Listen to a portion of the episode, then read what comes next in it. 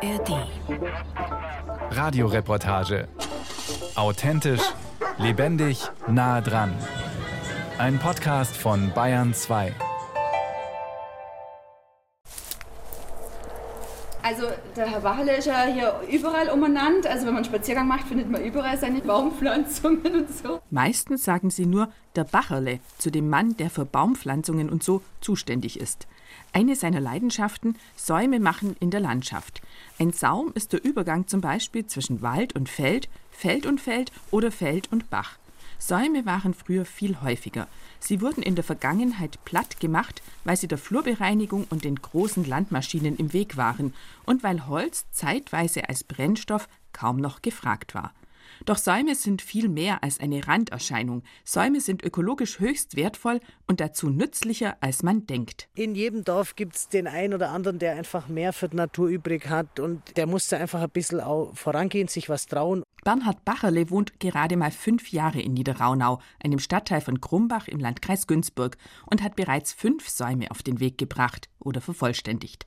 Zwei an der Kammel, einen am Radweg, zwei am Mühlberg. Jetzt aktuell sind uns ein bisschen Flächen ausgegangen. Der Umweltplaner ist 34 und kümmert sich hauptberuflich beim Amt für ländliche Entwicklung in Krumbach um Projekte zum Wasserrückhalt in der Landschaft. In seiner Freizeit kümmert er sich um seine knapp 30 Bienenvölker und seine Umwelt. Man darf da nicht irgendwie immer sich bloß beschweren und ärgern, weil da kann jeder Einzelne viel erreichen. Jeder Einzelne viel erreichen. Einfach so einen Zaum machen. Dazu braucht man doch Flächen, man braucht Pflanzen und Leute, die pflanzen, und hinterher muss der Saum auch noch erhalten werden. Wie soll das funktionieren? Bernhard Bacherle hat bislang nur einen übermächtigen Widersacher, den Schlegelmulcher. Davon abgesehen ist das fast alles kein Problem, sagt er. Notfalls muss man für den Saum halt ein Grillfest machen. Doch fangen wir von vorn an. Lang vor dem Freitag im März, an dem das Grillfest für den letzten Saum stattgefunden hat. Die Landschaft um Niederraunau ist verhältnismäßig strukturreich. Zwischen den Äckern, Wiesen und Wäldern liegen einzelne Inseln mit Feldgehölzen. Aber die sind natürlich ziemlich vereinzelt. Und ja, der Feldhas schafft es vielleicht so von Gehölzinsel zu Gehölzinsel. Das Rebhuhn, dem ist es schon zu weit eigentlich. Und die ganzen Insekten, gerade die bedrohten Wildbienenarten, die haben teilweise bloß einen Radius von vielleicht 500 Meter oder so. Ein Hummel fliegt vielleicht mal, ja, vielleicht mal 500 Meter, einen Kilometer weit. Aber äh, eigentlich sind nur Honigbienen in der Lage, so weit zu fliegen, weil sie halt in der Hinterhand ihren Stock haben und auch komplett erschöpft ankommen können und dann von den Kolleginnen wieder hochpebbelt werden quasi. Da haben wir es. Nur mit Säumen können Rebhuhn, Wildbienen und andere bedrohte Tiere in unserer Landschaft überleben. Denn ein Saum ist ein lineares Landschaftselement, das Biotope verbindet und vernetzt. Und zugleich ist ein Saum auch ein Hotspot der Artenvielfalt. Säume sind unglaublich vielfältig sagt Annette Otte, emeritierte Professorin für Landschaftsökologie an der Universität Gießen. Ein Saum markiert immer eine Grenze, eine Grenze zwischen zwei Nutzungen, Ackerland und Grünland oder zwischen zwei Äckern, Ackerland und einer Hecke, Ackerland und einem Wald. Und man kann sich unschwer vorstellen, dass dann in solchen Saumbereichen, die diese Grenzen markieren, sowohl Arten aus dem Ackerland vorkommen, wie auch Arten, die eigentlich waldtypisch sind, sich dort etablieren. Und dann kommen eben noch Arten hinzu, die saumtypisch sind, die eigentlich immer den Schutz von einer Hecke, von einem Wald benötigen, um wachsen zu können. Im Saum können viele Spezialisten leben, denn er bietet auf engstem Raum ein großes Gefälle von Wärme und Kühle, Trockenheit und Schatten. Je nach Witterung kann ein Tier dann weiter raus oder weiter reinwandern, je nachdem, ob es gerade ein paar Grad mehr oder weniger oder mehr Luftfeuchtigkeit oder weniger braucht. In Säumen findet man unter anderem besonders viele Spinnenarten, Wildbienen und zum Beispiel Tagfalter. Und es gibt kein Tier, das will, dass es keinen Saum gibt, sagt Christian Ammer, Professor für Waldbau und Waldökologie an der Universität Göttingen. Also da wüsste ich jetzt tatsächlich keine Art, die das bräuchte, also dass sozusagen der Saum schädlich wäre. Da, da wüsste ich jetzt tatsächlich keine. Säume entstehen auf ungenutzten Streifen oder sie werden gezielt angelegt. So heißt es in einer Verordnung aus dem Jahr 1746 für einen Teil des Allgäus dass die Untertanen statt der Verzäunungen um die Felder, Gärten und Hofplätze zu Pflanzungen lebendiger Zäune und Hecken angehalten werden, damit der schädliche, unnütze Holzverbrauch gehemmt wird. Die Säume aus vergangenen Jahrhunderten kann man auch als Archiv der Landnutzung sehen. Zum Beispiel, wenn man in einem sandigen Saum seltene Ginsterarten findet, sagt Landschaftsökologin Annette Otte. Und die können eben wirklich schon sehr lange dort existierend haben, das wissen wir ja nicht, aber wahrscheinlich ist es so, weil wenn man dann in der Umgebung guckt, dann findet man solche Arten an keiner einzigen Stelle mehr, eben außer in solchen Säumen. Es sind dann aber oft Arten, die früher in der Fläche vorgekommen sind. Und da haben dann quasi Säume so eine Platzhalterfunktion für seltene Arten. Das sind eigentlich schon genug Gründe, die für mehr Säume sprechen. Doch die Säume haben noch weitere Vorteile. Sie sind vielfältig nützlich, bieten nicht nur den Tieren, sondern auch den Menschen Holunderblüten und Beeren, Schlehen, Haselnüsse, Brennholz, Besenreisig und so weiter. Ein ordentlicher Waldsaum schützt darüber hinaus den Wald, erklärt Waldbauexperte Christian Ammer. Wenn es zum Beispiel westexponierte Waldränder sind, dass man festgestellt hat, dass meistens die Schäden, die Stürme verursachen, nicht so groß sind, wenn der Wind langsam aufgleiten kann über so einen Waldsaum und nicht auf so eine Wand trifft. Also wenn das Feld übergangslos in den Wald übergeht, dann kommt es halt relativ schnell zu Schäden.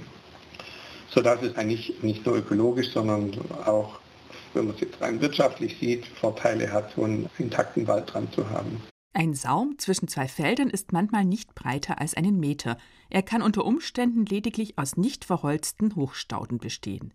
Ein richtiger Waldsaum hat dagegen 15 Meter bis 30 Meter, denn er ist mehrstufig, fängt bei Stauden und niederen Sträuchern an, geht über höhere Sträucher über zu niedrigen Bäumen wie Eberesche, Wildkirsche und Wildbirne.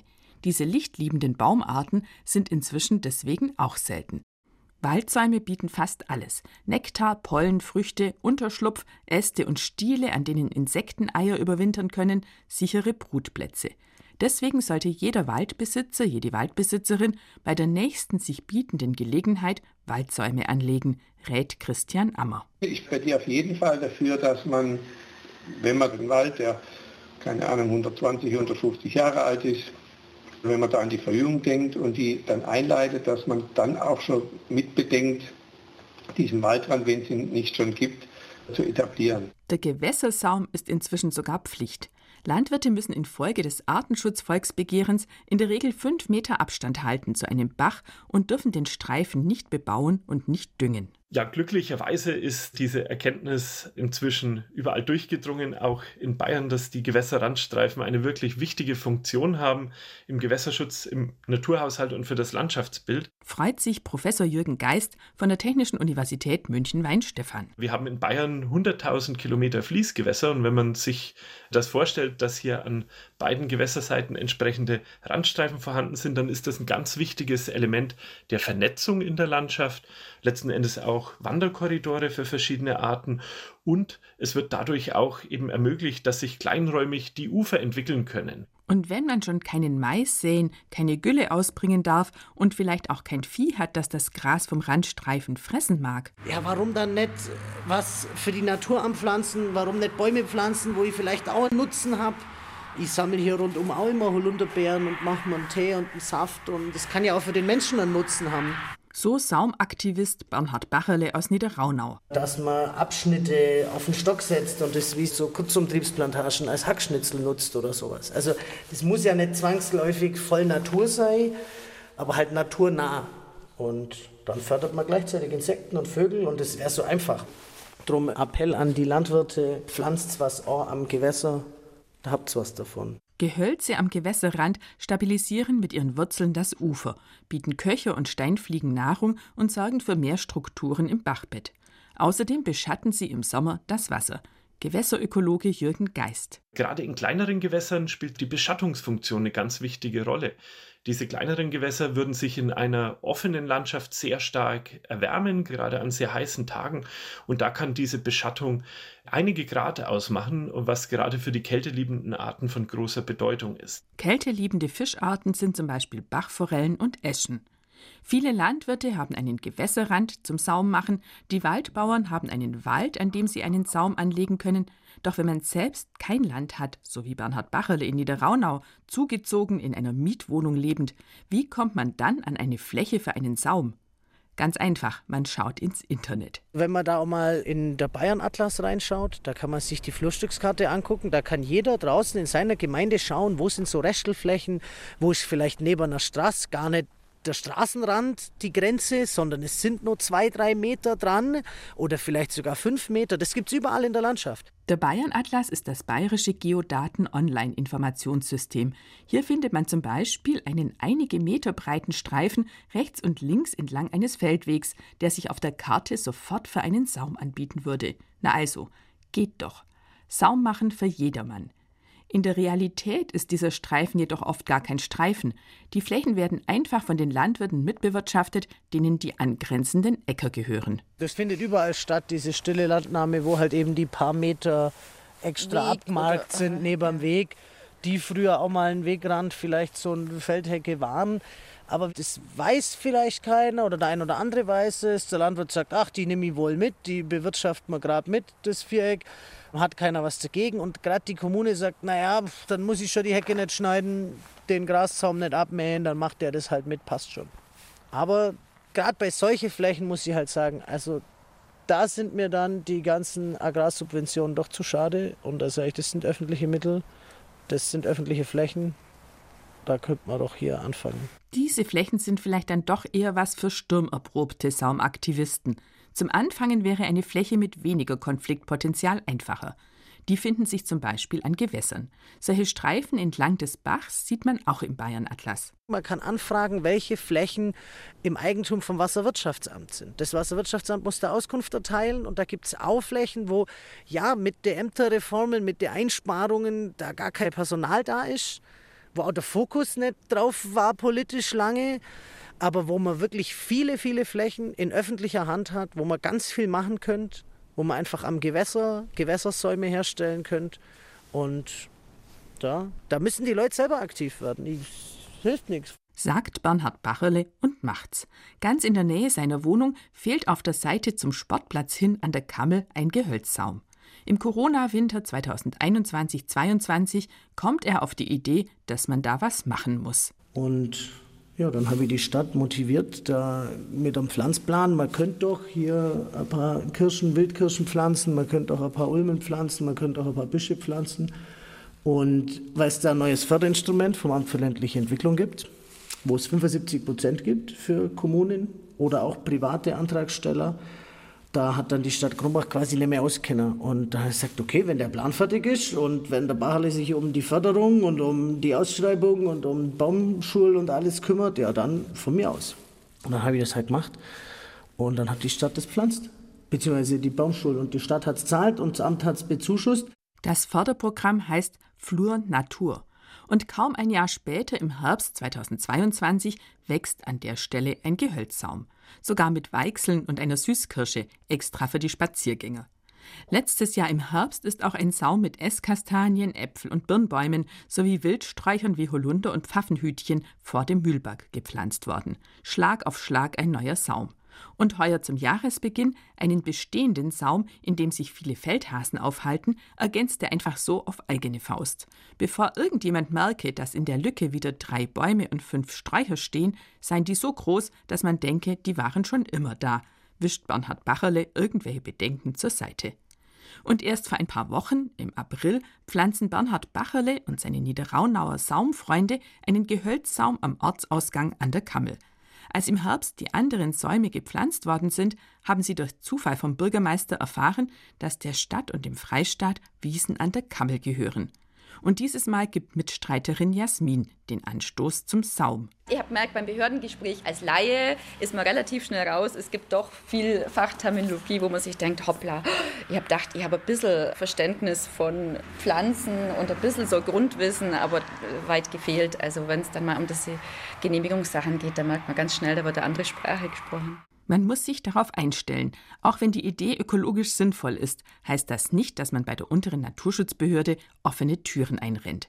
Wenn die Bürger Biodiversität in einem größeren Rahmen umsetzen wollen, dann wird es den Ämtern manchmal zu bunt. Man hat manchmal den Eindruck, dass es über Blütensaum oder Blütenwiesen und Insektenhotels für den Bürger nicht weiter hinausgeht. Man braucht zum Säumemachen also keine eigenen Flächen, aber man braucht jemanden, der Behördenvokabeln kann und einen langen Atem hat. Also so jemand wie Umweltplaner Bernhard Bacherle, der selbst in einem Amt arbeitet. Da hoffe ich tatsächlich auch, dass das einfach ein bisschen auch von Behördenseite mehr befeuert wird. Es gibt die Förderungen, die sind da, aber oftmals ist die Umsetzung gerade von kleinen Sachen ist irgendwie langwierig und mhm. es könnte manchmal auch quasi mehr Initiative von Amtsseiten für sowas, gerade auf den Flächen, die eben Freistaat gehören oder so, da könnte durchaus mehr passieren. Beim Saum an der Kammel sind die Herausforderungen tatsächlich deutlich größer. Denn weder die Stadt noch der Freistaat wollen die 25 Prozent der Kosten übernehmen, die übrig bleiben, wenn man für die Saumanlage eine Flur-Naturförderung bekommt. Pflanzt haben wir selber, aber weil es ja Allee sein soll, haben wir eben schon recht hohe, große Linden pflanzt und die sind einfach teuer in der Baumschule, wenn die schon so weit sind. Da hat ein Baum habe 300 Euro kostet und 100 Pflanzen zertifiziert gebietsheimisch, die sind dann nochmal einen Euro teurer auch. Die summieren sich dann auch auf. Und äh, wir haben noch ein paar Nichtkästen in die wenigen verbliebenen Bestandsbäume. Die gingen auch über die Förderung.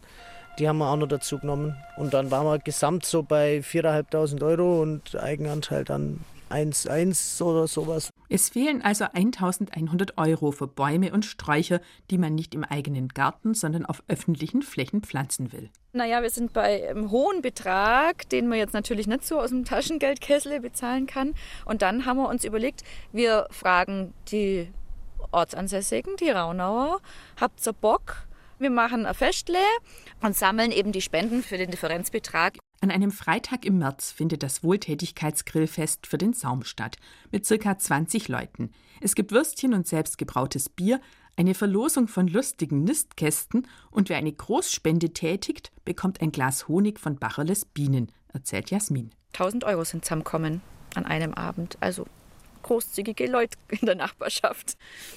Also wirklich nur Leute aus dem Dorf und, und dann hat einer einen grünen Schein rausgezogen und dann hat der Rest ja. mitgezogen. Zwischen Sportplatz und Weiher könnte man noch einen Heckensaum anlegen. Doch im Großen und Ganzen kann man Niederraunau bis auf weiteres, was Säume im öffentlichen Raum angeht, abhaken.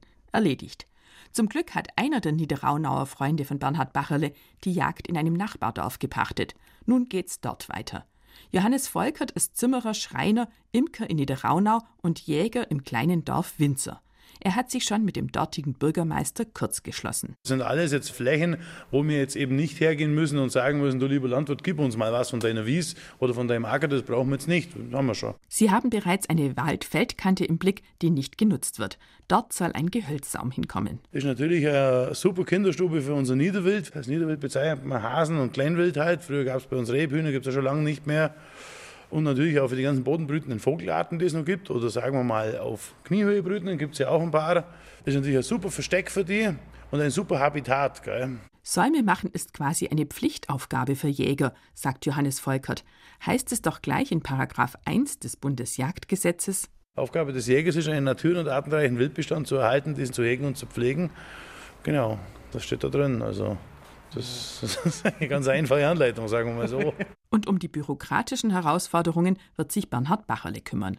Der hat in den fünf Jahren, seit er in Niederraunau wohnt, Freunde gefunden, mit denen er inzwischen fünf Säume auf den Weg gebracht oder zumindest ergänzt hat. Es läuft. Und ich bin einfach guter Dinge, dass die Leute auch ein bisschen kapieren, dass das Thema wichtig ist und dass mehr solche Strukturen in der Landschaft entstehen in Zukunft. Es braucht jedoch nur ein einziges Wort, dann ist seine Zuversicht erstmal dahin. Das Wort heißt Schlegelmulcher.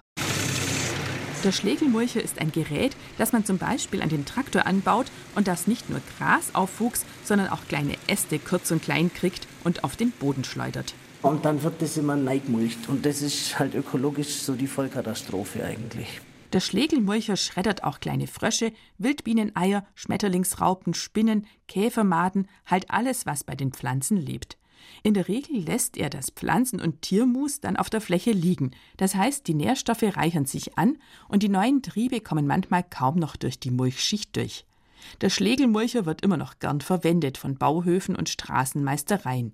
Unter anderem, weil man den Aufwuchs nicht wegfahren muss. Nee, Schlegelmulchen ist also nicht so prima, sagt auch die Landschaftsökologin Annette Otte. In der Regel ist es so, dass Säume Plätze, Stellen brauchen, die ungestört sind, damit sie sich also entwickeln und auch entsprechend wachsen können. Das heißt also, wo man Saumökosysteme entwickeln will, darf man eigentlich nicht mähen oder nur in großen Abständen einmal im Jahr oder vielleicht nur alle zwei Jahre. Mähen ist für viele Tierarten, die am Saum leben, schonender als Mulchen. Ich habe inzwischen ein gutes Verhältnis zum Leiter vom Bauhof oder zum Stadtgärtner. Ich habe ihm echt sagen müssen, das geht so nicht, das können wir nicht mehr so weitermachen. Wir reden von Biodiversität und in städtischen Pflegeauftrag wird halt einmal im Jahr da rundherum alles niedergemulcht und dann wieder auf Null gesetzt, während gerade schon frisch draußen sind. Rund um den Weiher könnte man zum Beispiel einen Großteil der Flächen einfach stehen lassen, schlägt Bernhard Bacherle vor. Und nur die Bereiche bei der Sitzbank und am Auslass regelmäßig mähen. Oder wo man für die Feuerwehrübungen halt der Schlauch hängt zum Wasserspritzen und so. Aber sonst könnte man das auch einfach naturnah lassen. Jasmin hat erst kürzlich bei ihr daheim ein Foto gefunden, das ihr Vater, ein Biologe, in den 1980er Jahren gemacht hat. Und er hat genau diese Böschung fotografiert, die wohl abgebrannt worden ist. Hat man früher auch so gemacht, damit das halt wieder sauber ist, schätze ich mal. Und das hat er dann noch dokumentiert auf dem Dia mit den Worten abgeflammte Böschung bei Niederraunau. Und das ist so schön, wenn man sich jetzt denkt, und jetzt sind wir am Wochenende da gestanden und haben Sträucher eingepflanzt und das hätte ihm sicherlich gefallen, wo er sich doch immer so echauffiert hat, was hier alles gemacht hat. Ende 90er, glaube ich, erst wurde das verboten, dass man zur Pflege im öffentlichen Grünen abflammen darf. Das stand gar nicht zur Debatte. Das war so, ah ja, super easy, den trockenen Ranken, den brennen wir halt jetzt einmal nieder, dann ist alles wieder sauber. Das war halt Teil der Pflege. Und dann hat es sich gewandelt und dann hat man es teils gemäht. Jetzt mulcht man es. Das kommt ungefähr dem gleichen bei wie ein Steppenbrand, weil dann alles genauso hinüber ist. Ja, da muss sich halt einfach ein bisschen was noch ändern. Es gibt inzwischen auch als Reaktion auf das Artenschutzvolksbegehren Schulungen fürs Bauhofpersonal. Wie pflegt man das öffentliche Grün so, dass die Biodiversität nicht unter die Räder kommt? Ohne Schlegelmulcher. Ich habe auch schon mal so einen Flyer gesehen, dass es das gibt, gerade für Bauhofmitarbeiter. Ja. Aber das muss natürlich jemand initiieren. Durchgesetzt hat sich die ökologische Grünpflege noch lang nicht. Viel Luft nach oben ist auch noch bei der Gewässerpflege. Unter anderem bei den 30.000 Kilometern Gewässer in Bayern, für die die Kommunen verantwortlich sind. Bernhard Bacherle. Da müsst auf jede Kommune einzeln schauen, wo ist Potenzial, wie macht ihr das gerade, wie kann man das, das wäre so einfach. Oder die Verbände, die da schon seit Jahren kämpfen, an Bund Naturschutz und Landesbund für Vogelschutz, mit Mitteln ausstatten, dass die das halt dann machen. Also die Möglichkeiten wären schon da. Aber es fehlt halt am politischen Umsetzungswillen. Gesprochen ist schnell, aber man muss es halt auch umsetzen. Ein alter Saum ist ökologisch noch wertvoller als ein frisch angelegter. Deswegen ist die Pflege bzw. das in Ruhe lassen so wichtig. Doch bevor ein Saum alt werden kann, muss er ja erstmal da sein. Und einen Saum auf den Weg bringen, das weiß man jetzt, kann zum Glück ja eigentlich jeder.